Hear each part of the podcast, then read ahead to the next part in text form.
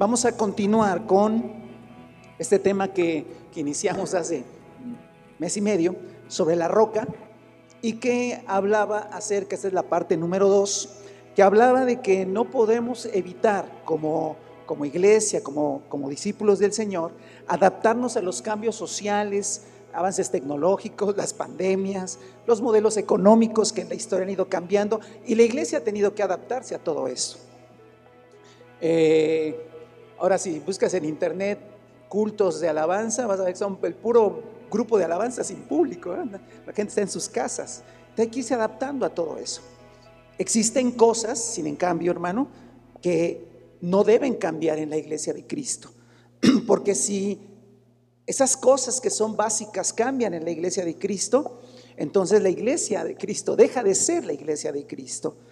Es más, el Señor dijo que Él y su palabra eran la roca donde se edificaría su iglesia. Y nos da una idea, hermano, de algo firme que no debe cambiar.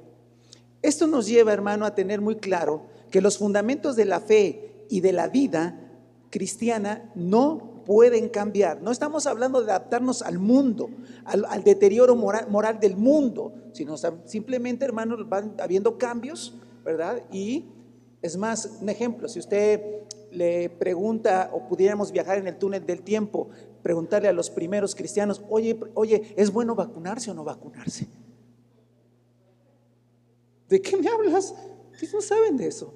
Las vacunas tienen pocos siglos de haberse inventado, descubierto o creado. ¿Ve? Si en cambio hoy tenemos que irnos adaptando a todas estas cosas. ¿Sale? Entonces, el tema, hermano, es que es inevitable, pero no estamos hablando de adaptarnos al mundo. Vimos en la primera ocasión que algo que es fundamental, hermano, es mantener, es luchar por la unidad del espíritu. Esto no es opcional, hermano. Esto no es a ver si, se quiere, es fundamental. Y hermano, tenemos que de, dejar claro esto, hermano. La iglesia de Cristo es una iglesia unida por un mismo espíritu. Amén. Bueno, hoy vamos a abordar otra, otra cosa que es fundamental para la vida de la iglesia. Pero antes de adentrarme en el pasaje que vamos a analizar, quiero dar una pequeña introducción a esto. El Antiguo Testamento, hermano, es una de las fuentes de revelación del Nuevo Testamento. No digo que es la única, pero sí es una de las fuentes de la revelación que tenemos en el Nuevo Testamento. Otra fuente es el Espíritu Santo y la revelación misma que trajo con Jesucristo y los apóstoles. Uno de los errores al leer el Nuevo Testamento y tratar de interpretarlo es no considerar las palabras que Jesús dijo en Mateo 13, 52. Todo maestro de la ley que ha sido instruido acerca del reino de los cielos es como el dueño de una casa, que de lo que tiene guardado saca tesoros nuevos y viejos.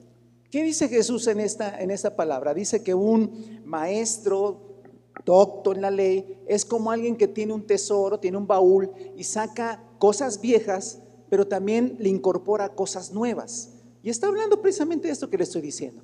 El Nuevo Testamento, hermano, está incorporado cosas viejas. ¿Qué son las cosas viejas? Las cosas que ya estaban habladas en el Antiguo Testamento. ¿Y cuáles son las nuevas? Las que trajo Jesús y el Espíritu Santo como revelación. Esto quiere decir que muchas de las cosas que Jesús y los apóstoles dijeron, escribieron, las tomaron de la ley, de los salmos y de los profetas. Mucho, mucho. Ahora, si no consideramos esto, podemos interpretar mal el Nuevo Testamento, o si no mal, hermano, podemos interpretarlo de una manera limitada y no aprovechar toda la revelación. Uno de los libros más citados, hermano, y uno de los que leí en este tiempo que tuve para leer a mis anchas, fue el profeta Isaías, hermano. Y es uno de los libros más citados por Jesús. Y es uno de los libros más citados en el Nuevo Testamento, el profeta Isaías. Se lo recomiendo para que lo lea. Por ejemplo, hermano, en los Evangelios está citado 13 veces, en Hechos de los Apóstoles 2, en Romanos, una carta que todos casi hemos leído, está citado Isaías 13 veces también. En primera y segunda de Corintios ocho veces.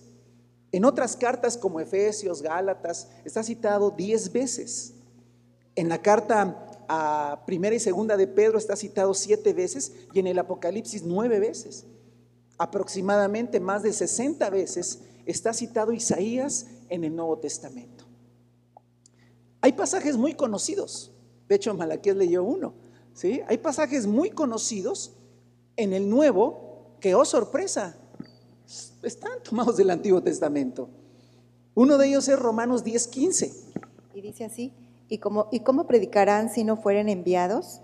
Como está escrito, cuán hermosos son los pies de los que anuncian la paz, de los que anuncian buenas nuevas. Esto fue tomado de Isaías 52.7. Otro ejemplo, 1 Corintios 2.16. ¿Quién ha, conocido la mente, ¿Quién ha conocido la mente del Señor para que pueda instruirlo? Nosotros, por nuestra parte, tenemos la mente de Cristo. Obviamente esa última parte no está, ese ya es lo junta, lo, lo viejo y lo nuevo. Esta, esta referencia es Isaías 40, versículo 13. Por ejemplo, hermano, Efesios 6, 14, 15 y 17, la famosa armadura del cristiano, que vale Juanita. Manténganse firmes, ceñidos con el cinturón de la verdad, protegidos por la coraza de la justicia y calzados con la disposición de proclamar el Evangelio de la paz.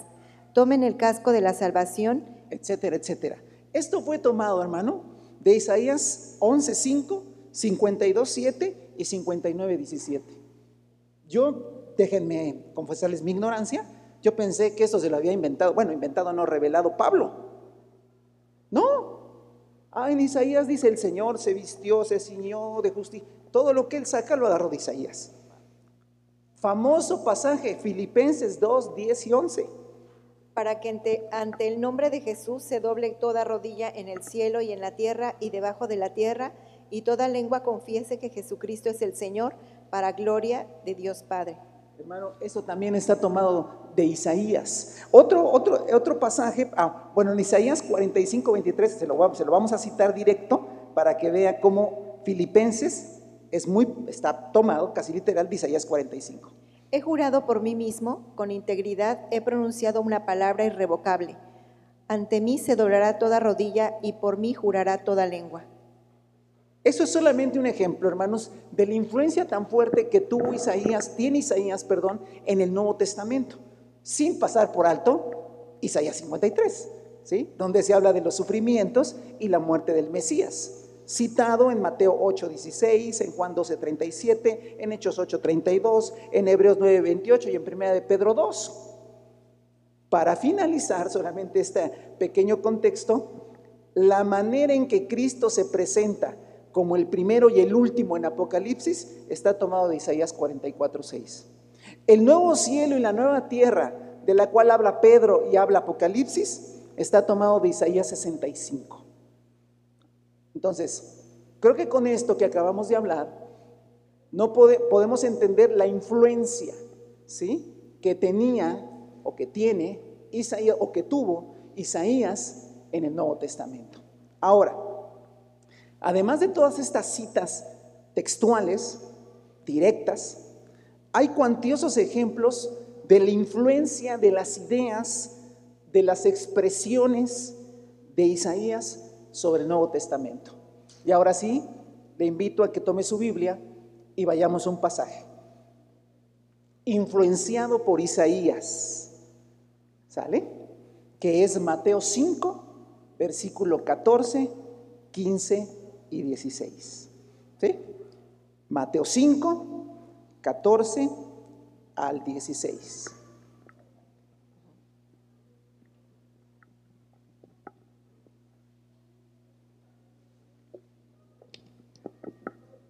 ¿Ya lo encontraron?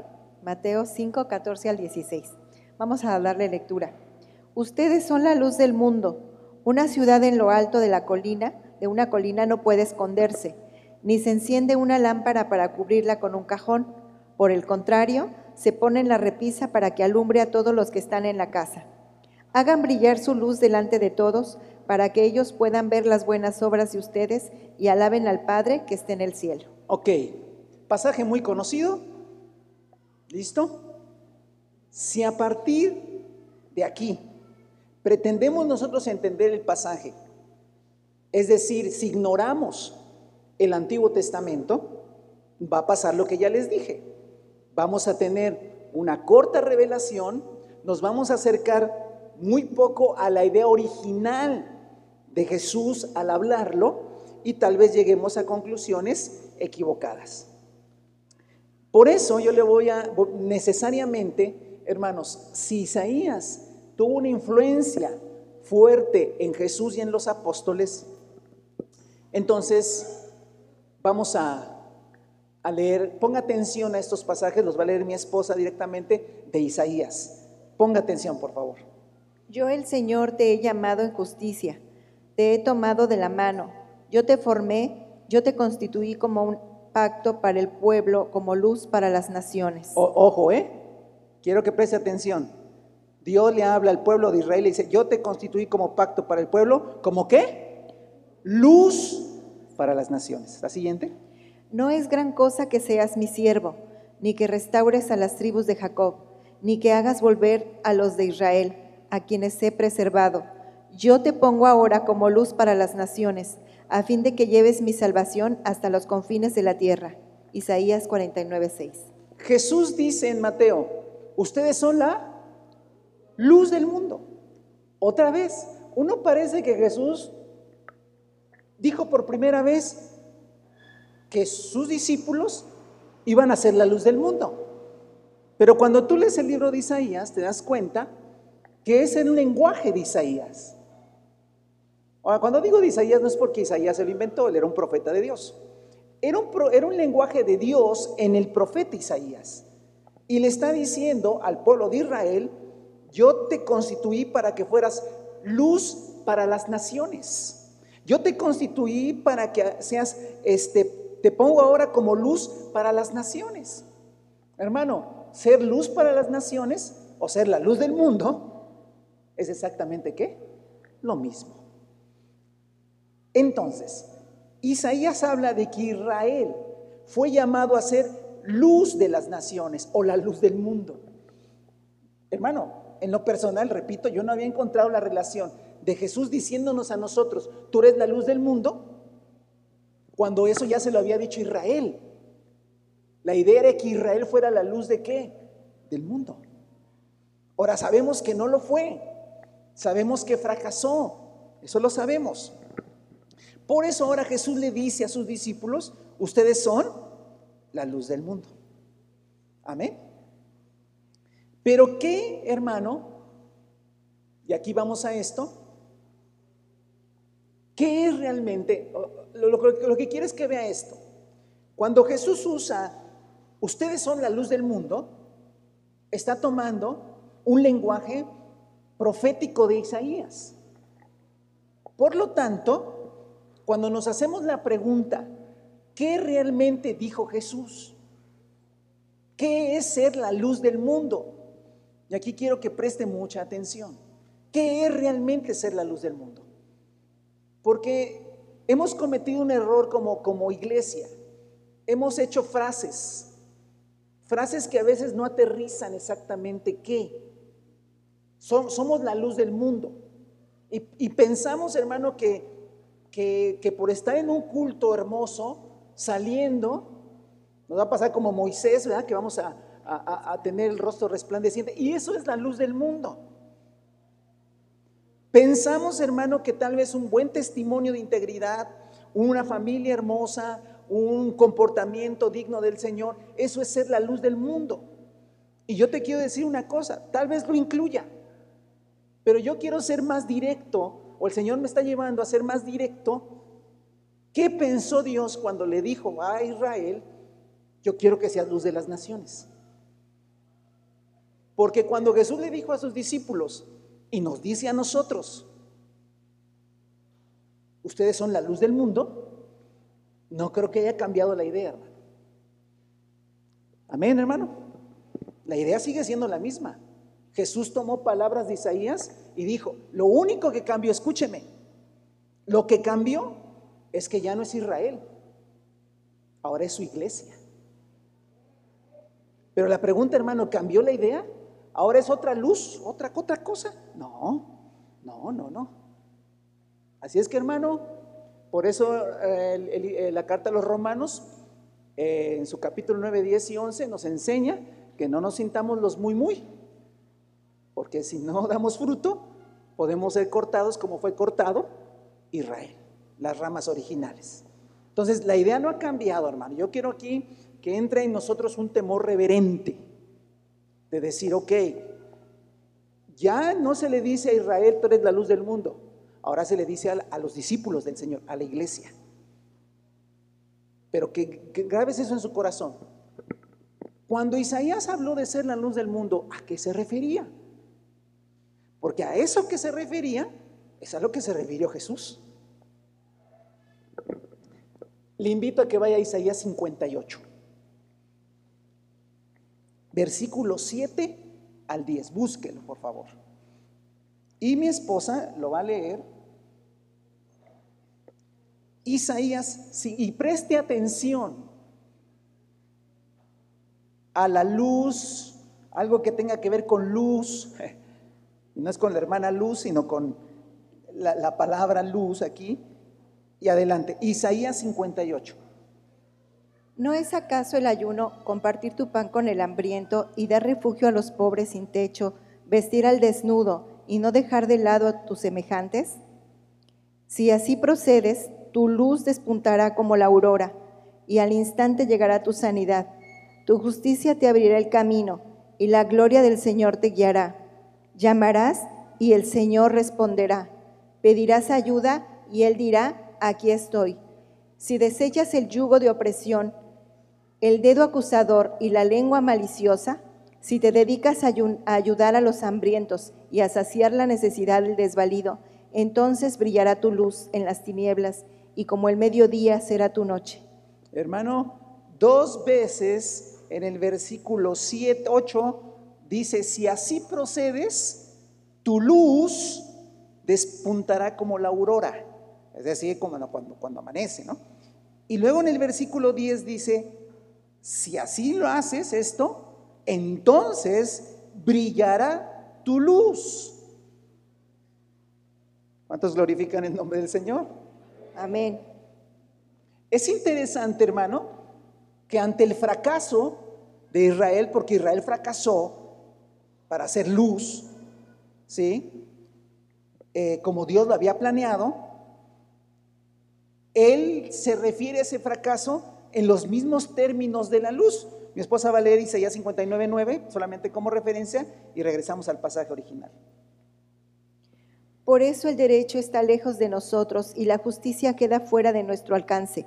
Esperábamos luz, pero todo es tinieblas, claridad, pero andamos en densa oscuridad. Lo que dice el Señor. ¿Qué esperábamos de Israel? Luz, que encontró tinieblas, claridad, obscuridad. Entonces, vean que todo es en términos de luz. Eso mismo Jesús dijo, no se esconde una lámpara debajo de la mesa, se pone para que alumbre. Entonces, hermano, si usted me acompaña a Isaías 58, como ya lo leyó mi esposa, solamente quiero remarcar qué es hacer brillar la luz. ¿Qué es hacer brillar la luz? Fíjese, ¿eh?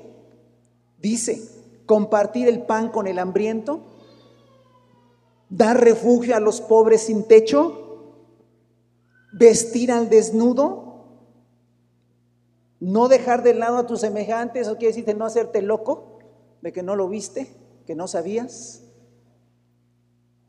de desechar el yugo de opresión, es decir, no, no te pases de listo con nadie, el dedo acusador, la lengua maliciosa, ayudar al hambriento y saciar la necesidad del desvalido. Podemos concluir, hermanos, que la primera idea, no la única, pero la idea básica de Jesús al decir, son la luz del mundo, es hacer obras de misericordia y ayuda al necesitado. Hermano,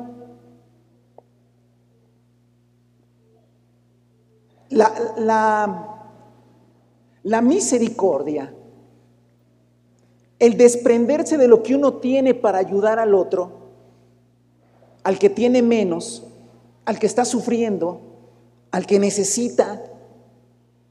Es un acto de amor y de misericordia que la Biblia le llama que eso es ser luz. El no hacerlo,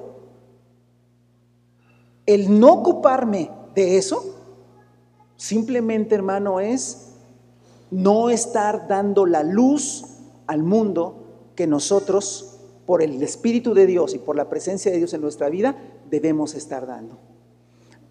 Jesús dijo, hagan brillar su luz. Lo mismo que dijo delante de todos para que ellos puedan ver las buenas obras.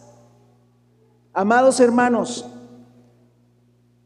toda la iglesia de Cristo, todos nosotros, tenemos que entender que cuando Jesús nos dijo que fuéramos luz, se estaba refiriendo a buenas obras encaminadas a la misericordia, a la ayuda, a la caridad, al ayudar al más necesitado.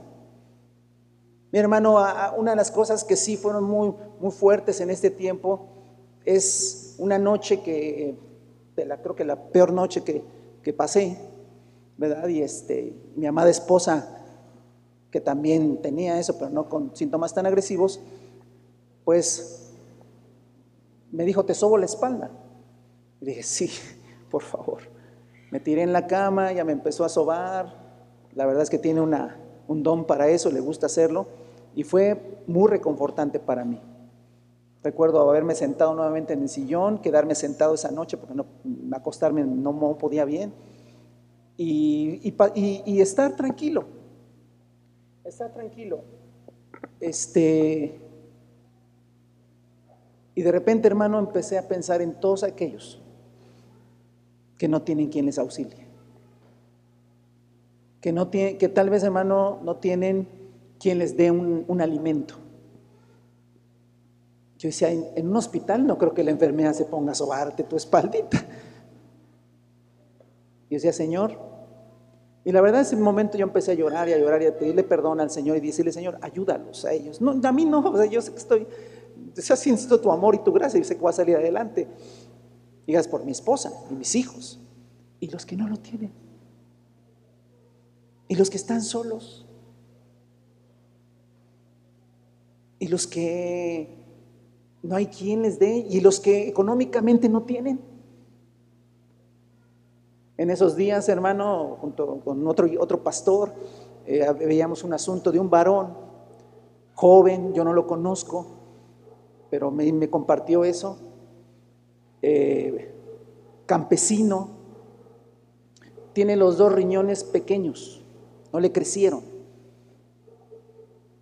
Por lo tanto, siempre está cansado, eh, no le caen los alimentos, su esposa está embarazada, su familia es pobre, no tiene para atenderse. Obviamente hicimos lo pertinente, lo que podemos hacer a nuestra mano, pero nos dimos cuenta, hermano, de que como iglesia debemos hacer mucho más de lo que hemos hecho. Yo no estoy diciendo que no se haga. Y por favor, olvídese, sí, hermano, vamos a hacer el ministerio de... Ya olvídese de eso, ya, eso no funciona, hermano haz lo que está en tus manos para hacer. Siempre hay alguien que está peor que tú. Siempre. Digas, no, es que yo, yo tengo mucha necesidad. Hay otros más necesitados, hermano. Y eso es hacer brillar tu luz delante de los hombres. Amén. Mire, esta verdad queda muy clara, hermano, que los primeros cristianos la entendieron. Los primeros cristianos entendieron que no eran salvos por obras, pero que la luz de Jesús en sus vidas tenía que ser, hacerse brillar de esta manera, de otras muchas, pero esta era una de las maneras en hacer brillar la luz de Jesús. Por ejemplo, hermano, Santiago 1.27 dice, la religión pura y sin mancha delante de Dios nuestro Padre está atender a está es esta, perdón, atender a los huérfanos y a las viudas en sus aflicciones y conservarse limpio de la corrupción del mundo. Hermano, para ellos decían, la práctica del Evangelio no es bla, bla, bla, bla, bla. No es asistir solamente y, entender y, leer, está bien, eso es parte. pero dice, lo verdaderamente está en atender a los huérfanos y a las viudas en sus aflicciones. Y por favor, hermano, no es tomarse un, este, una foto ayudando a alguien para subir, o no es un youtuber que dice fuimos a regalar tortas y nos graban. No, no, no, hermano, eso no tiene nada que ver. Tiene que ver, hermano, con el ayuda. Eh, alguien lo dijo, no sé en dónde lo escuché y es cierto. Este, oye, ¿sabes que la vecina tiene COVID? Sí, no se acerquen.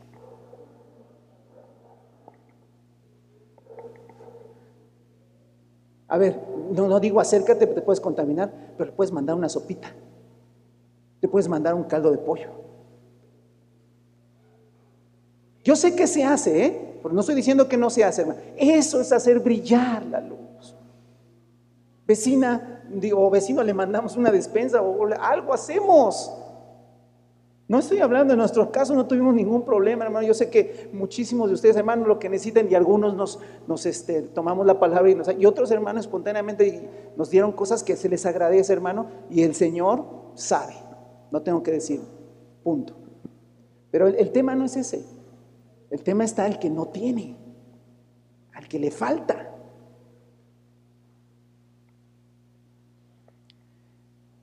En el capítulo 5 de la primera carta a Timoteo, Pablo le explica a Timoteo cómo ayudar a las viudas, cómo ayudar al huérfano, cómo ayudar al pobre.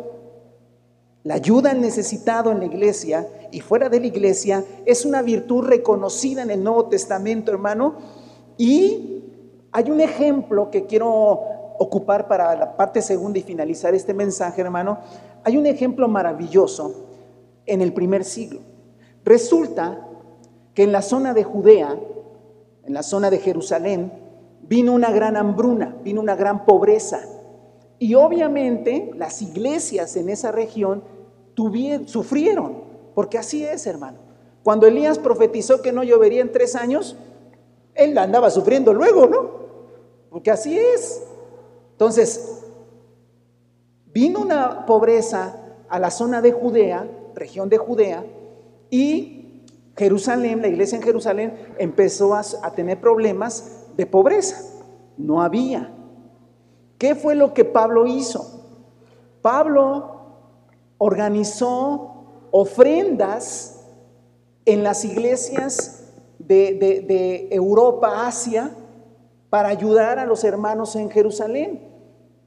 Y esto, hermano, fue motivo para que Pablo mencionara esa ofrenda no se confunda en su Biblia. Cuando lee ofrenda para los santos, no es el día de los muertos. Sí, porque hay gente que ignora tanto la palabra que piensa que cuando le dice ofrenda para los santos se refiere a la, esa, las guayabas y las naranjas para que vengan los muertos. Cuando en el Nuevo Testamento se habla de la ofrenda para los santos, se refiere a una ofrenda económica que nosotros, eh, o no nosotros, sino que cuando estudias más el Nuevo Testamento se le llama limosna, no porque sean unas moneditas, sino porque es la ofrenda destinada a ayudar al necesitado. Entonces, esa ofrenda, hermano, para los necesitados en Jerusalén, eh, fue motivo para que Pablo escribiera a la iglesia en Corinto de que se prepararan para esa, esa ofrenda. Y aprovechó como siempre para compartir principios espirituales, para, hermano, hablarnos de cosas maravillosas respecto, hermano, ayudar al necesitado. Así es que yo le voy a pedir que vaya a la segunda carta a los Corintios, capítulo 8. ¿Sí? Vamos a leer bastante de ahí, vamos a leer unas fracciones extensas, pero quiero que, que, que vean que es una ofrenda para los necesitados. No es una ofrenda para los pastores, no es una ofrenda para construir, no es una ofrenda para este, sillas, este, no, no, es una ofrenda para el necesitado. ¿Sale? Segunda los Corintios 8, del 1 al 7. Ahora, hermanos, queremos que se enteren de la gracia que Dios les ha dado a las iglesias de Macedonia en medio de las pruebas más difíciles, su, desbordante alegría y su extrema pobreza abundaron en rica generosidad. Soy testigo de que dieron espontáneamente tanto como, como podían, y aún más de lo que podían, rogándonos con insistencia que les concediéramos el privilegio de tomar parte en esta ayuda para los santos. Incluso hicieron más de lo que esperábamos, ya que se entregaron a sí mismos, primeramente al Señor y después a nosotros conforme a la voluntad de Dios. De modo que rogamos a Tito que llevara a feliz término esta obra de gracia entre ustedes, puesto que ya la había comenzado. Pero ustedes así como sobresalen en todo, en fe, en palabras, en conocimiento, en dedicación y en su amor hacia nosotros, procuren también sobresalir en esta gracia de dar. Hasta ahí ahorita seguimos leyendo otros versículos más, pero quiero que preste atención, hermano, en que está hablando a los corintios. Los de Macedonia eran otra región, no, es, no son ellos. Y vea que les dice, hermanos, queremos que se enteren, los de Corinto, lo que hicieron los de Macedonia. Porque él les va, hermano. Los de Corinto eran los ricos, era, era una ciudad más rica, mientras que los de Macedonia eran ciudades más pobres. Entonces, cheque lo que dice. Hermanos que tienen medios económicos, entérense de lo que hicieron sus hermanos que tienen menos. En medio de las pruebas más difíciles, estoy leyendo el versículo 2, su desbordante alegría y su extrema pobreza abundaron en rica generosidad. O sea, les dijo palabras coloquiales, esos tienen menos, pero ellos estaban felices en medio de su pobreza de ofrendar para sus hermanos en Jerusalén. Wow. Y luego dice el versículo 7, pero ustedes, ¿está chistoso esto?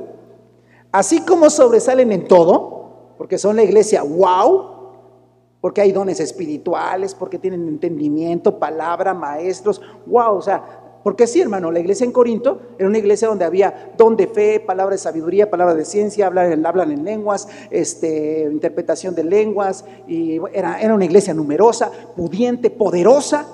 Fíjese qué les dice Pablo.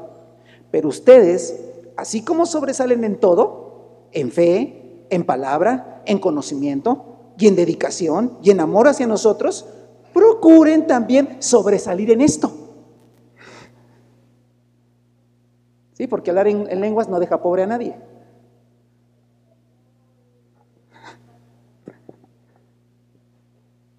¿Vale? Porque dar entender una palabra de, la escritura y poder, el Señor dice, está bien, está bien, es parte, yo no estoy despreciando eso, es parte cantarle al Señor, profetizar, está bien. Dice el el apóstol Pablo, pero también sobresalgan en esto. Es importante notar que se refiere a dar al necesitado, lo que conocemos como limosnas, y que Pablo anima a no dejarlo a un lado de otros dones y de otras gracias. Seguimos leyendo el versículo 13 al 15, 13 al 15 del capítulo 8 de 2 Corintios. No se trata de que otros encuentren alivio mientras que ustedes sufren escasez, es más bien cuestión de igualdad. En las circunstancias actuales de la abundancia de ustedes, suplirá lo que ellos, la abundancia de ustedes suplirá lo que ellos necesitan, para que a su vez la abundancia de ellos supla lo que ustedes necesitan. Así habrá igualdad. Como está escrito, ni al que recogió mucho le sobra, le sobra, le sobraba, ni al que recogió poco le faltaba. Fíjese qué interesante, hermano. El apóstol Pablo les habla acerca de algo que yo te quiero hablar, hermano, y que yo me quiero hablar a mí mismo. El Señor quiere que tú tengas, y yo, el anhelo de que todos vivan como tú vives. Y que todos tengan lo que tú tienes. Amén, hermano. ¿Y sabe de dónde saca la referencia? Saca la referencia de Éxodo 16, 13, cuando caía el maná.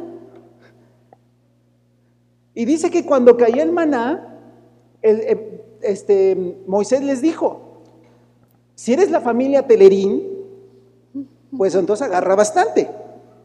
Pero si eres de los que planifica la familia, pues agarra poquito. Y dice que al final, hermano, el que agarraba mucho no le faltaba ni le sobraba ni al otro tampoco, sino que todos estaban qué? Satisfechos. Es cuestión de igualdad. Así dice. Miren lo que dice el versículo 13. No se trata de que otros encuentren alivio mientras que ustedes sufren escasez. Es más bien cuestión de qué? ¿Qué está diciendo, hermano? No des todo y ahora te digas, hermano, que no me dan una ofrenda ahora a mí. Es que ayer di todo y ya no tengo. nada. Se trata de qué? De igualdad. Claro, si tú ves para arriba dice, ah, tengo que ser igual a él. No, trata de que los que están económicamente abajo de ti tengan lo que tú tienes. Es cuestión de igualdad. Amén. Por eso, hermano, justicia es que lo que tú tienes, también otros lo tengan. Pero es imposible, hermano. ¿Cómo voy a hacer que lo.? No, no, yo estoy diciendo simplemente que el Señor te ayude, que el Señor te dé, que el Señor te fortalezca y sobre todo que tengamos la disposición para qué? Para ayudar a los necesitados. Bendito sea el nombre del Señor. Yo sé que usted dice, hermano, yo vine a que orara por mí para que me prospere el Señor. Ya usted nos está poniendo aquí una carga ahora por los pobres. Es el Evangelio, hermano. Segunda de Corintios 9, por favor. Vamos a leer otra parte. Ahora el siguiente capítulo, el 9, versículo 6 al 15. Es interesantísimo esto, hermano. Todo es lo mismo, ¿eh? Ofrenda para los necesitados. Recuerden esto, el que siembra escasamente, escasamente cosechará, y el que siembra en abundancia, en abundancia cosechará. Cada uno debe dar según lo que haya decidido en su corazón, no de mala gana, ni por obligación, porque Dios ama al que da con alegría. Y Dios puede hacer que toda gracia abunde para ustedes, de manera que siempre, en toda circunstancia, tengan todo lo necesario, y toda buena obra abunde en ustedes. Como está escrito, repartió sus bienes entre los pobres, su justicia permanece para siempre. Ah, eh, Ahorita le sigue. No quiero perderme esto, hermano. Ese es el Salmo 112. Vea qué dice. Repartió sus bienes a los pobres. Luego, ¿qué dice? Su justicia permanece para siempre. Se lo dejo, hermano. Señor, somos justos, nos has justificado. Sí, nos hemos sido justificados por la fe. Hoy somos justos, hermano. Actuemos como justos. Versículo 11. Bien, versículo 11. Ustedes serán enriquecidos en todo sentido. Ustedes serán enriquecidos en todo sentido, para que en toda ocasión puedan ser generosos y para que por medio de nosotros la generosidad de ustedes resulte en acciones de gracias a Dios. Esta ayuda, que es el servicio sagrado, no solo suple las necesidades de los santos, sino que también redunda en abundantes acciones de gracias a Dios. En efecto, al recibir esta demostración de servicio, ellos alabarán a Dios por la obediencia con que ustedes acompañan la confesión del Evangelio de Cristo y por su generosa solidaridad con ellos y con todos. Además, en las oraciones de ellos por ustedes expresarán el afecto que les tienen por la sobreabundante gracia que ustedes han recibido de Dios. Gracias a Dios por su don inefable. Mire, hermano, yo veo en el versículo 15 que Pablo está, pero feliz, porque está con signos. Yo no me emociono tanto porque si no se me acelera el, corazón, hermano. Pero la verdad es que en el versículo 15, hermano, Pablo está, pero eufórico. ¿Sabe por qué? Porque dice que este estilo de vida, escucha, hermano, este estilo de vida hace que haya muchas acciones de gracias a Dios. Porque cuando tú le llevas un caldito de pollo a alguien que está enfermo, la gente te dice gracias, pero también cierra su puerta y dice gracias Señor. ¿Y sabe qué hemos querido nosotros? Que se aprendan nuestros cantos. Que nosotros estamos empeñados en que la gente se aprenda nuestros cantos porque están re bonitos. Y la Biblia dice que si nosotros somos la luz del mundo, habrá muchas que acciones de gracias en la gente. Wow. Y luego otra parte importante, hermano, el versículo 13. En efecto, al recibir esta demostración de servicio, porque estamos sirviendo a Dios cuando lo hacemos, ellos alabarán a Dios. Está hablando de creyentes, pero si lo hacemos también con no creyentes, también van a alabar a Dios, hermano. Dice, por la obediencia con que ustedes acompañan la confesión del Evangelio de Cristo. Quiero por favor que preste atención a esto. Dice, hermano, que ayudar al necesitado económicamente, eh, con cosas, con ayuda física y personal, dice que, hermano, esto acompaña la confesión del Evangelio de Cristo. Me temo, hermano, que estamos confesando a Cristo y no lo estamos acompañando con obras. Y creo que aquí hay un error. Porque todos les decimos, y está bien, a todo mundo le decimos que no somos hijos de Dios, que tenemos a Cristo en nuestro corazón. Está bien. No, hermano, yo no me avergüenzo. Está bien, está bien, está bien, perfecto. Pero la Biblia dice que debes acompañar. Ese hermano es como una rica carne que se acompaña con una buena ensalada para que le dé hambre. Se acompaña, va junto. O un buen guiso con una buena salsa, un buen aderezo. Porque imagínate que te sirva nada más la carne y ahí está tu carne. Y bueno, un guacamolito, un puré, algo, ¿no? Frijolitos refritos ya de perdiz. Ah, hermano, ¿sabe qué? Creo que hemos presentado el Evangelio sin acompañarlo. Y aquí dice, Pablo, vea la, mente de Pablo, Pablo dice, van a alabar a Dios porque ustedes no están, están acompañando su confesión de fe con buenas obras. Muchachos, muchachos, el verdadero evangelio está acompañado de obras. Y me, y me, recordaba, hermano, porque soy poco de recordar, la verdad soy poco de recordar, se me olvidan mucho las cosas. Pero yo me acuerdo, hermano, ahorita en estos días que estaba con esto, me acuerdo que cuando nosotros nos convertimos hace muchos años, mi papá fue el primero, nos convertimos, eh, mi papá entendió muy bien el Evangelio, eso siempre lo he dicho, y gracias a eso, hermano, creo que entendimos el Evangelio bien desde el principio.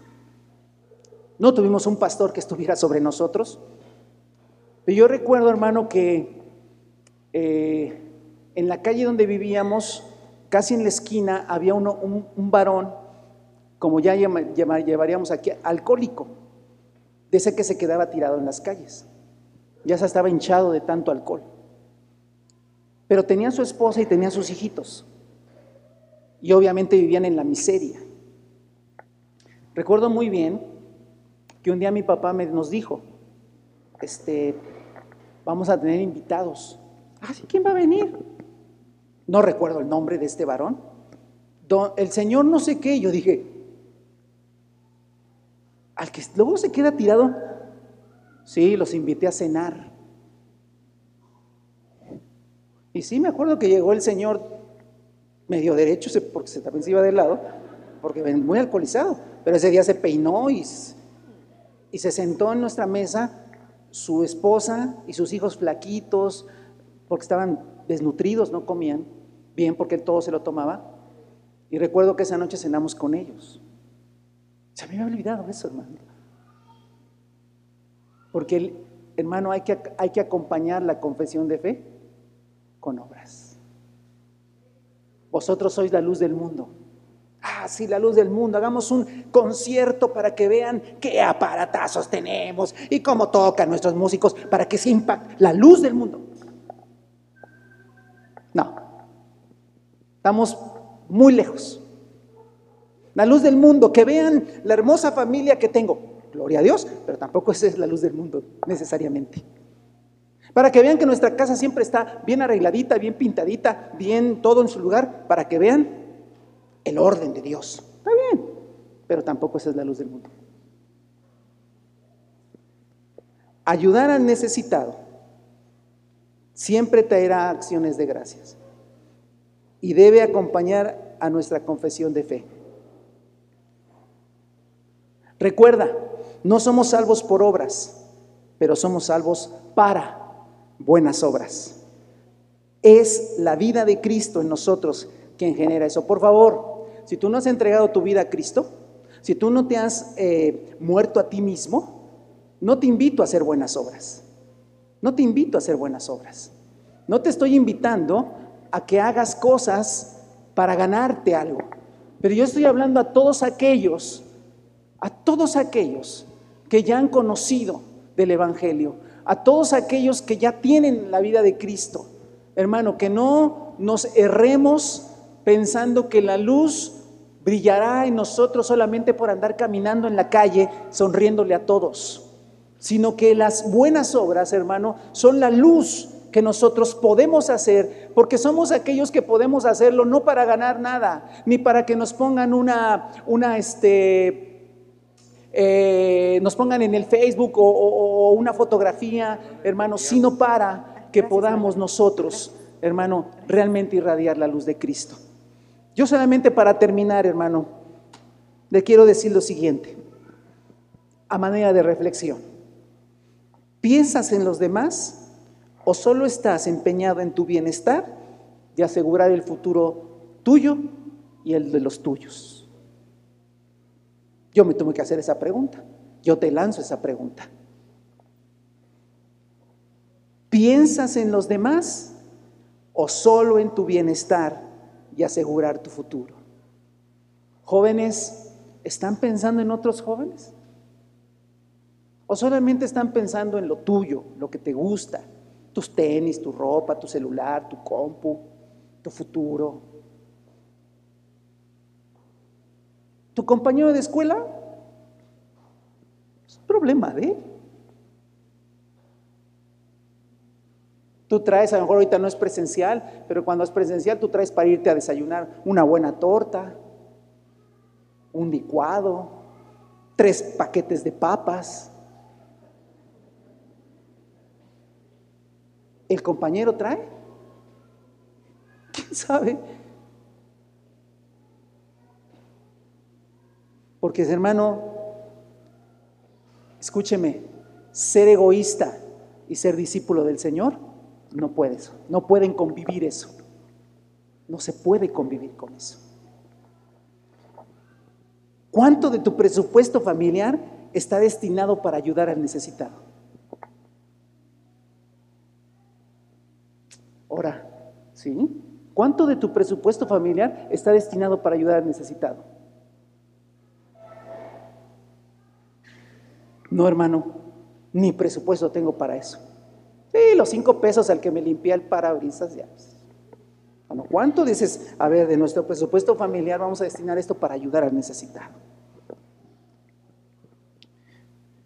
¿Esperas una actividad o un ministerio para ayudar a los hermanos en necesidad? ¿O quien esté cerca para extender tu mano simplemente para ayudar? Yo les dije algo el domingo pasado yo les dije, hermano, esta, esta, esta congregación tuvo un nombre inicial, se llamaba Generación en Conquista Fortín. Después el Señor nos cambió el nombre. No fue un nombre que nosotros nos inventamos, fue un nombre que el Señor nos reveló. Yo recuerdo muy bien a través de quién y en qué momento fue un jueves de oración que el Señor, ¡fum!, dijo el nombre de esta congregación. Y los nombres tienen que ver con nuestro propósito. Y fue una generación de amor. Hermanos, cuando iniciamos, muchos de ustedes, y yo también incluido, mi familia, destinábamos muchas limosnas. Y estuve haciendo memoria, hermano, de cuántas cosas tan maravillosas hicimos con esas limonas.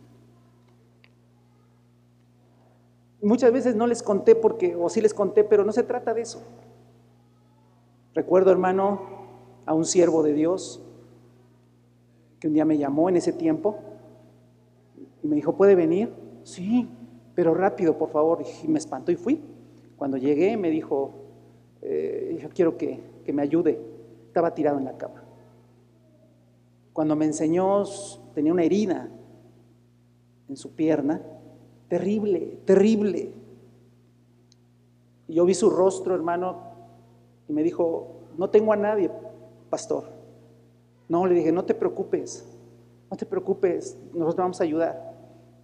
Mira, ahorita viene un médico y, tú tranquilo.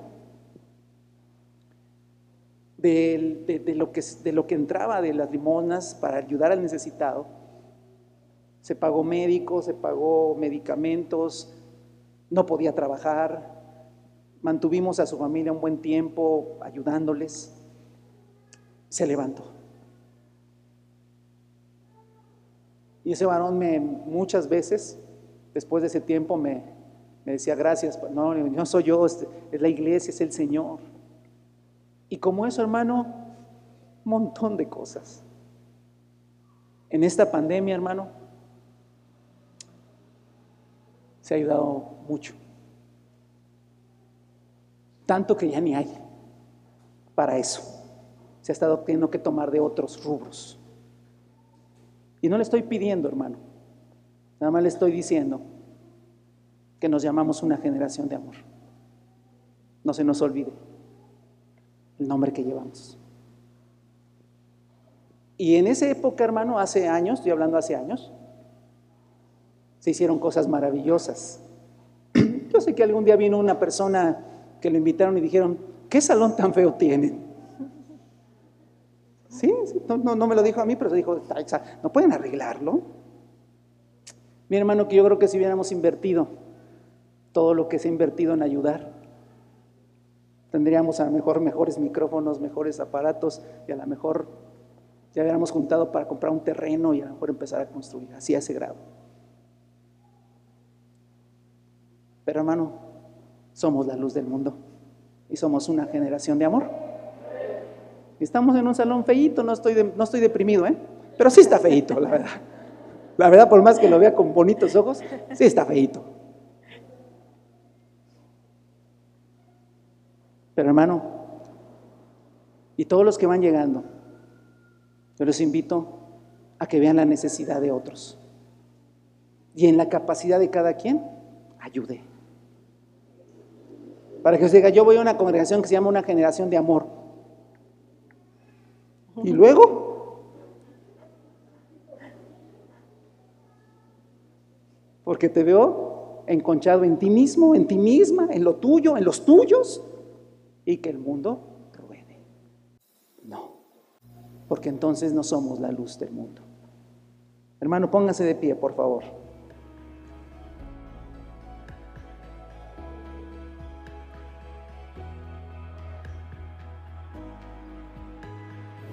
¿No es acaso el ayuno compartir tu pan con el hambriento? ¿Dar refugio a los pobres sin techo? ¿Vestir al desnudo y no dejar de lado a tu semejante? Si así procedes, tu luz despuntará como la aurora y al instante llegará tu sanidad. Tu justicia te abrirá el camino y la gloria del Señor te seguirá. Llamarás y el Señor responderá. Pedirás ayuda y el, el Señor dirá, aquí estoy. Si desechas el yugo de opresión, el dedo acusador y la lengua maliciosa, si te dedicas a ayudar a los hambrientos, a saciar la necesidad del desvalido, entonces brillará tu luz en las tinieblas y como el mediodía será tu noche.